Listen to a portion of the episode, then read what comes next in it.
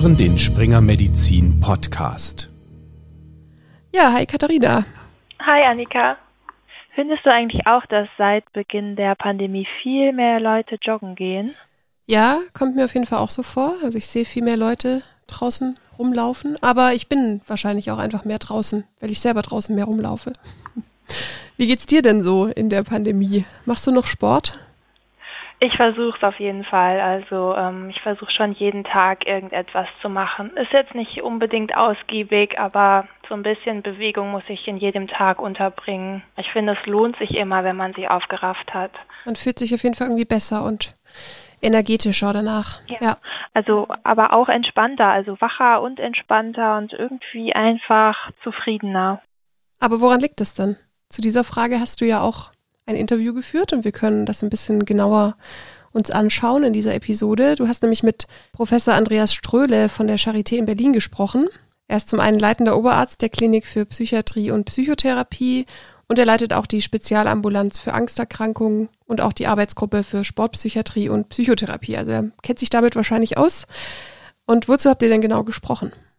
Mit ihm habe ich über die biologischen und psychologischen Hintergründe gesprochen. Also was die Hintergründe dieser Effekte sind, die wir auch jetzt selber an uns bemerkt haben, dass man sich eben zufriedener fühlt und so weiter. Und ähm, außerdem habe ich mit ihm über Bewegungs- und Sporttherapie bei psychischen Störungen gesprochen, wie groß da der Effekt ist und wo auch die Grenzen liegen der Sporttherapie. Also kurz gesagt ging es darum, ob es sich für die psychische Gesundheit lohnt, wenn man sich zum Sport aufrafft. Als erstes wollte ich von ihm wissen, woran es liegt, dass man sich nach Bewegung in der Regel gut fühlt. Es gibt ganz, ganz unterschiedliche Mechanismen, über die Bewegung, körperliche Aktivität auf das Gehirn wirkt. Und in der Regel wird es auch eine Mischung aus unterschiedlichen ähm, Effekten sein. Das sind sowohl biologische wie auch psychologische Mechanismen, die eine Rolle spielen.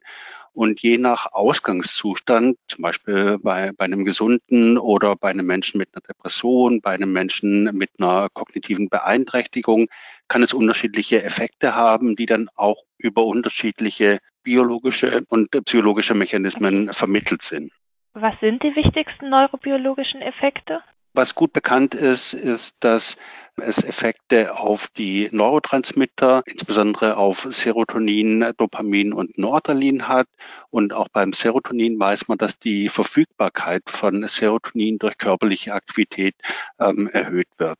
Neben den klassischen Neurotransmittern ähm, gibt es auch noch Effekte, die insbesondere auch für die psychische Befindlichkeit von Bedeutung sind, die neurotrophe Faktoren beeinflussen. Das heißt insbesondere dieser Brain-Derived Neurotrophic Factor, der auch mit Depressionen oder auch mit Effekten von Antidepressiva in Verbindung gebracht wird, wird durch körperliche Aktivität vermehrt freigesetzt und verfügbar gemacht.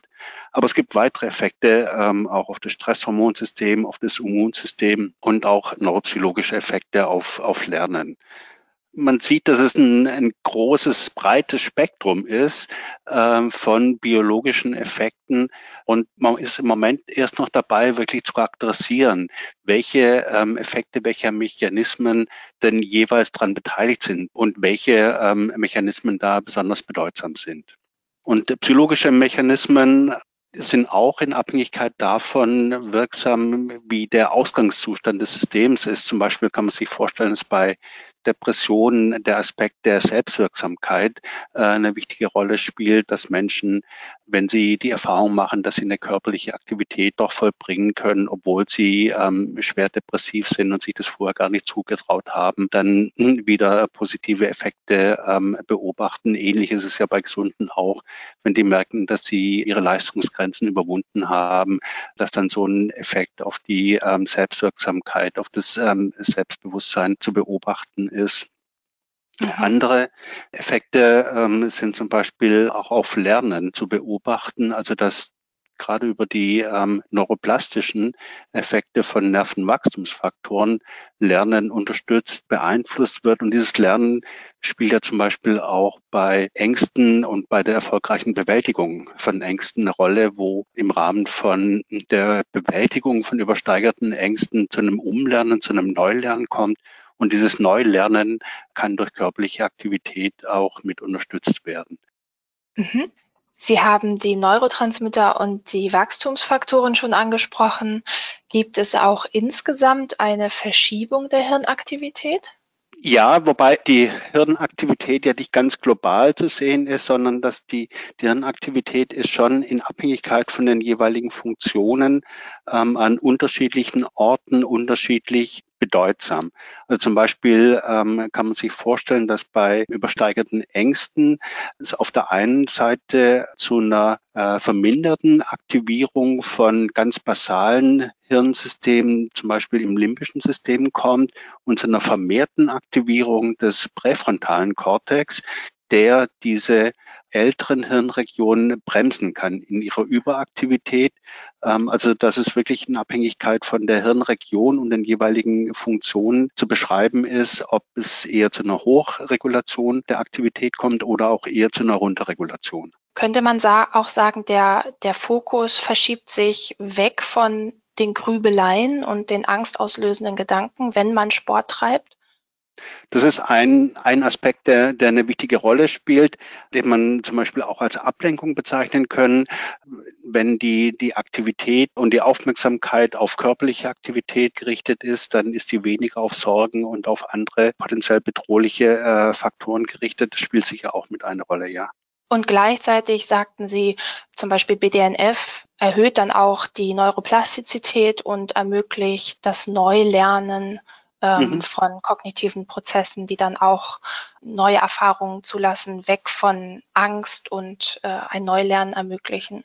Genau, und dieses BDNF ist auch in vergangenen Jahren ähm, stark mit den Effekten von Antidepressiva zum Beispiel in Verbindung gebracht worden, dass insbesondere ähm, am Hippocampus zu einer vermehrten BDNF-Freisetzung kommt, Neulernen dadurch ähm, unterstützt wird, sodass teilweise zumindest die Mechanismen wie körperliche Aktivität und Sport genutzt werden können oder verhaltensaktiv werden, teilweise ganz, ganz ähnlich sind wie die von Medikamenten, die wir in der Behandlung von psychischen Erkrankungen nutzen.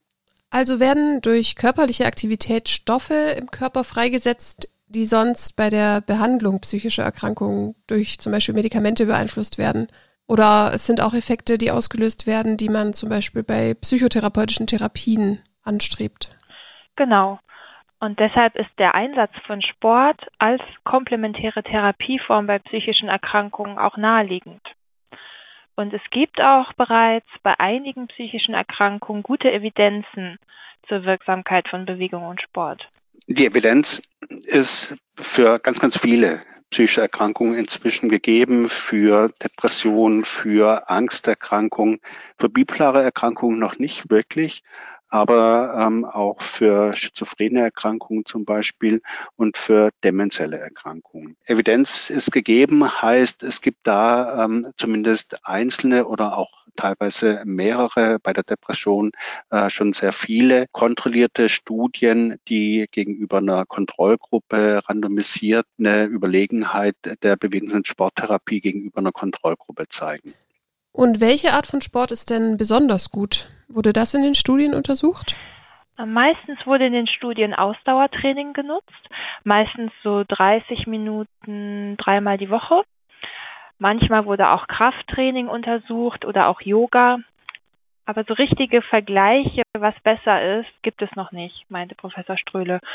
Er sagt deswegen, Hauptsache, man wird irgendwie aktiv. Zum gegenwärtigen Zeitpunkt würden wir am ehesten wirklich sagen, es ist gar nicht so wichtig, was Sie machen.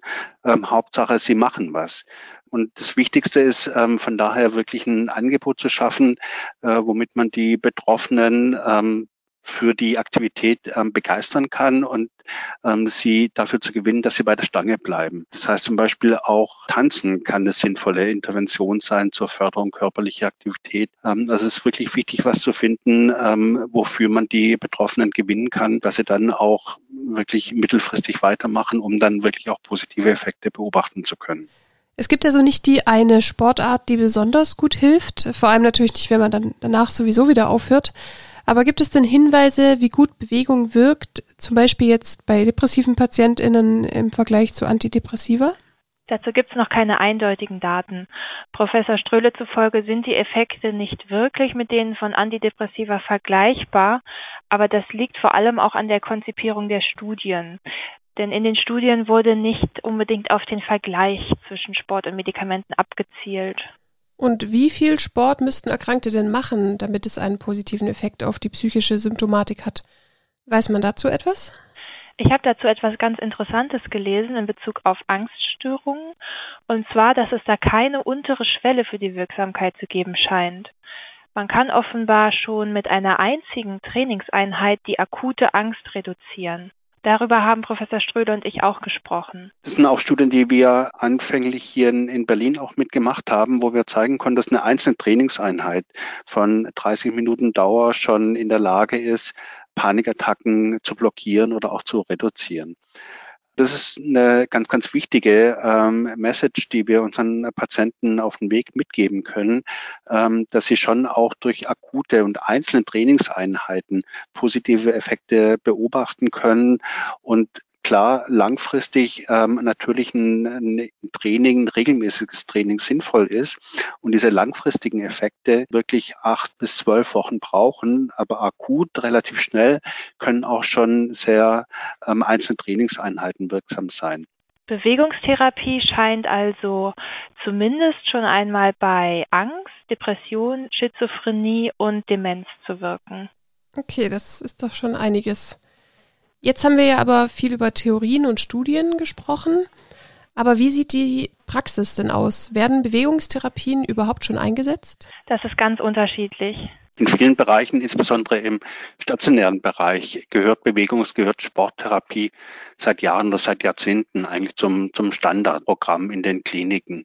Leider ähm, noch nicht so systematisch und, und so intensiv, wie wir es eigentlich gerne hätten aber es gehört zumindest zum, zum Standardprogramm mit dazu. Und wir haben zum Beispiel auch eine Erhebung gemacht in deutschen Kliniken, ähm, wie intensiv denn die Sport- und die Bewegungstherapie zum Beispiel auch im Vergleich zur ähm, Ergotherapie, zur Musiktherapie oder auch zur Kunsttherapie genutzt wird. Und da haben wir gesehen, dass es leider doch noch deutlich weniger genutzt wird als die anderen komplementären Therapiestrategien, obwohl die Bewegungs-, die Sporttherapie ähm, doch deutlich mehr Wirksamkeitsnachweise aus kontrollierten Studien hat. Das heißt, da müssen wir wirklich auch ansetzen und ähm, das Angebot noch verstärken.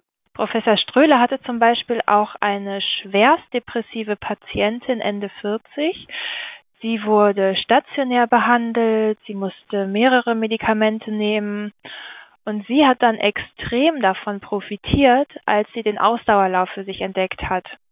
Sie hatte damit solch einen Erfolg und konnte ihre Psyche mit dem Laufen stabilisieren, dass sie ihre Medikamente ausschleichen konnte und jetzt auch die letzten fünf, sechs Jahre keine depressiven Episoden mehr hatte. Okay, das ist ja wirklich ein sehr, sehr positives Beispiel. Aber Laufen ist ja jetzt nicht für jeden so attraktiv. Ja, genau. Und was wem am besten hilft, das muss noch erforscht werden. Das ist auch eine Sache der, der Zukunft. Man spricht allgemein ähm, in der Medizin von individualisierter Therapie, ähm, individualisierter ähm, Medizin, rauszufinden, welche Intervention für welche Menschen, für welche Patienten am besten geeignet ist. Manche sprechen sehr gut auf eine medikamentöse Behandlung an, manche sprechen sehr gut auf eine Psychotherapie an und manche sprechen auch sehr gut auf eine Bewegungs- und sporttherapeutische Intervention an. Und das für die Zukunft auch im Vorfeld schon zu erkennen und zu erkennen, was sind denn Indikatoren dafür, dass jemand auf die oder auf die Intervention besonders gut anspricht, das ist sicher ein Ziel der Forschung für die nächsten Jahre. Und sicher ist es auch wichtig für jede Person, die individuelle Dosis an Sport zu finden. Auf jeden Fall. Wie viel Sport empfohlen wird, das sollte individuell an die Möglichkeiten der Patientinnen angepasst werden. Je nachdem, ob sie vielleicht auch körperliche Erkrankungen haben oder wie leistungsfähig sie sind. Wenn Menschen zu schnell zu viel trainieren wollen oder trainieren, dann können sie sich schaden schädigen, dann können sie ähm, auch die, die Lust an der Aktivität wieder verlieren. Das heißt, wichtig ist es wirklich, da ein adäquates Maß ähm, an Aktivität anzustreben. Und gerade zum Beispiel Menschen mit Depressionen sind deutlich vermindert leistungsfähig im Vergleich zu gesunden äh, Probanden. Das heißt, da ist es wirklich ganz, ganz wichtig, die Anforderungen, die ähm, Aktivität an die äh, jeweiligen Möglichkeiten anzupassen. Gibt es denn auch Effekte von Sport, die psychische Symptome eventuell noch verstärken? Offenbar kann zum Beispiel bei Angsterkrankungen die körperliche Aktivität erst einmal auch eine symptomverstärkende Wirkung haben. Bis die Betroffenen lernen, dass die physiologischen Reaktionen, die sie spüren, kein Beginn einer Panikattacke sind. Und dann findet ein Umlernen statt und die Angst vor den eigenen Körperreaktionen nimmt ab. Das ist richtig, dass körperliche Aktivität mal zu Angst verstärken kann, insbesondere halt durch körperliche Symptome, die auftreten nach Aktivität oder während der Aktivität ähm, und die bei den Betroffenen zu Befürchtungen, zu Ängsten ähm, führen können. Wichtig ist es ähm, in diesem Zusammenhang die Betroffenen wirklich darüber zu informieren, ähm, dass sowas auftreten kann, äh, dass körperliche Symptome ähm, auftreten werden, dass möglicherweise auch Angst etwas stärker werden kann, aber dass es ganz, ganz normal ist. Und dass sie trotzdem einen angstreduzierenden äh, Effekt beobachten können und dass sie sich durch diese anfänglichen Symptome nicht verunsichern lassen sollen, sondern wirklich auch weitermachen. Also wir haben zum Beispiel auch eine, eine Studie gemacht, eine erste ähm, Fallserie, wo wir Patienten, Menschen mit einer Panikstörung, die ja besonders empfindlich sind für Körpersymptome und die Auslösung von Angst oder von Panik durch Körpersymptome, wo wir bei denen wirklich ein hochintensives Intervalltraining gemacht haben. Das heißt, sie haben wirklich bis zur maximalen Belastungsgrenze trainiert, um dann schon nach zehn Tagen auch positive Effekte auf ihre Angstsymptomatik zu beobachten. Und wir haben wirklich bei der kleinen Gruppe, die wir ähm, da trainiert haben, alle Teilnehmer bis zum Ende der, ähm, der Trainingsintervention ähm, beobachten können. Das heißt, alle haben wirklich auch bis zum Ende mitgemacht und manche haben ein bisschen vermehrt Angst beobachtet vorübergehend, aber es hat sie nicht davon abgehalten, weiter am Training teilzunehmen und dann wirklich auch sehr deutliche äh, Trainingseffekte zu beobachten. Das heißt, wenn man Menschen wirklich begleitet, informiert, begleitet über mögliche Symptome, dann ist es in der Regel kein Problem mit möglichen Nebenwirkungen im Rahmen wenn sie natürlich gesund sind, im Rahmen der Trainingstherapie umzugehen. Ihr habt jetzt ja vor allem über Angsterkrankungen gesprochen. Gibt es denn noch andere psychische Erkrankungen, bei denen Sport sich auch negativ auswirken kann oder bei denen eben die Patientinnen und Patienten besonders gut betreut und informiert werden sollten? Bei Anorexie oder auch anderen Essstörungen ähm, kann auch übersteigertes Sporttreiben ein Symptom sein, äh, möglicherweise um dem eigenen Körper zu schaden. Und das sollte natürlich therapeutisch dann berücksichtigt werden und auf ein gesundes Maß gebracht werden. Also auch hier ist die Begleitung der sportlichen Aktivität sehr wichtig. Und wie kann man denn jetzt im ambulanten Bereich psychisch erkrankten Menschen dabei helfen, sich mehr zu bewegen? Also ich kann mir vorstellen, dass bei sehr schwer betroffenen psychischen Erkrankungen man zum Beispiel eine Reha verschreiben kann. Aber was gibt es da noch für andere Möglichkeiten oder was, was sollte da angeboten werden? Ja, also ein weiterer wichtiger Aspekt ist es, wirklich ein vielseitiges Angebot zu schaffen, dass für jeden etwas dabei ist und das am besten natürlich so niederschwellig wie möglich. Ein wirklich schönes Beispiel seit über 15 Jahren ist eine Berliner Nervenarztpraxis, die oder der Besitzer geht regelmäßig mit seinen Patienten einmal die Woche ähm, laufen und hat die Aktivität Laufen für die Seele mit initiiert. Das heißt, es sind Aktivitäten, die wirklich an unterschiedlichen Stellen ansetzen können, um Patienten in die ähm, Bewegung zu bekommen. Wir haben Laufgruppen, ambulante, auch geöffnet für Patienten, die jetzt nicht mehr ähm, in der Klinik in Behandlung sind. Das heißt, wichtig ist wirklich auch ein Angebot zu schaffen ähm, von unterschiedlichen Möglichkeiten und das den Patienten auch nahezubringen. Und das ist leider das Problem bei den besonders schwer kranken Patienten, dass die ähm, es selten mal schaffen, wirklich ein regelmäßiges Angebot in Anspruch zu nehmen. Und äh, von daher äh, muss die Schwelle für, für diese Patienten einfach deutlich noch reduziert werden, dass die kommen können, aber wenn es ihnen nicht so gut geht, dann halt auch wieder wegbleiben können. Also dass weniger Verpflichtungen im Alltag für diese Patienten da ist, um wirklich das Angebot in Anspruch zu nehmen. Und das sind leider auch ähm, Vereine und andere Anbieter nicht optimal aufgestellt, um wirklich ein Angebot für die schwerstkranken Patienten mit psychischen Erkrankungen vorzuhalten. Das scheint mir ein wirklich wichtiger Punkt zu sein, weil manchmal ist die Schwelle ja selbst für Menschen ohne psychisches Handicap zu hoch. Wie ist das denn eigentlich bei Gesunden? Was nützt da Sport in Bezug auf die Vorbeugung psychischer Erkrankungen? Es scheint sich auch präventiv zu lohnen, sich aufzuraffen. Es gibt offenbar wirklich einen äh, wissenschaftlich belegbaren Nutzen für die Prävention psychischer Erkrankungen. Ja, da gibt es wirklich inzwischen einige Studien aus den letzten 10, 15 Jahren, die beschreiben, dass ähm, Menschen, die ähm, vermindert körperlich aktiv sind, ein deutlich erhöhtes Risiko haben, Depressionen oder auch Angsterkrankungen oder auch zum Beispiel posttraumatische Belastungsstörungen zu entwickeln. Und es gibt leider bisher noch keine großen Interventionsstudien, die untersucht hätten, inwiefern man es wirklich auch gezielt zur Prävention von psychischen Erkrankungen nutzen kann. Das heißt zum Beispiel bei, bei Risikogruppen, die zum Beispiel familiär ein erhöhtes Risiko haben, eine psychische Erkrankung zu entwickeln, ob da wirklich auch ähm, das präventiv genutzt werden kann. Aber der Zusammenhang von der Aktivität und das Neuauftreten der Inzidenz ähm, von einer psychischen Erkrankung ist in vielen, vielen Studien inzwischen beschrieben. Doch noch mal ganz zum Schluss für die gesunden Menschen, die äh, einfach Prävention betreiben möchten jetzt aktuell. Was wäre denn Ihre Empfehlung?